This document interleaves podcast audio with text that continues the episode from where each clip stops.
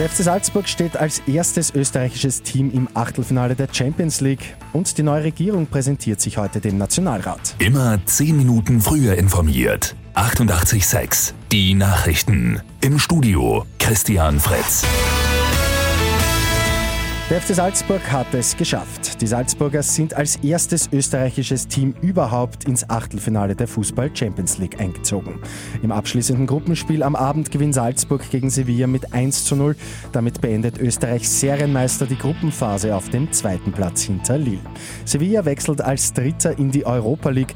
Gegen wen es für die Salzburger im Achtelfinale der Königsklasse geht, wird dann am Montag ausgelost. Heute gibt es eine Nationalrats-Sondersitzung. Die neue Regierung von Neokanzler Karl Nehammer wird sich vorstellen. Mit Erklärungen werden Nehammer und auch Vizekanzler Werner Kogler auch den Fahrplan für die nächsten Monate präsentieren. Auch die neuen Minister, also für Inneres Gerhard Karner und für Bildung Martin Polaschek, werden sich den Abgeordneten erstmals zeigen.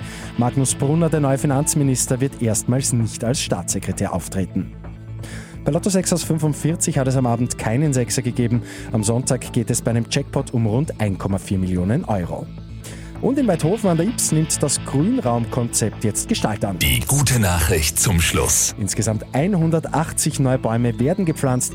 Die ersten 34 beim neuen Radweg Richtung Start sind bereits gesetzt. Mit 88.6 immer 10 Minuten früher informiert.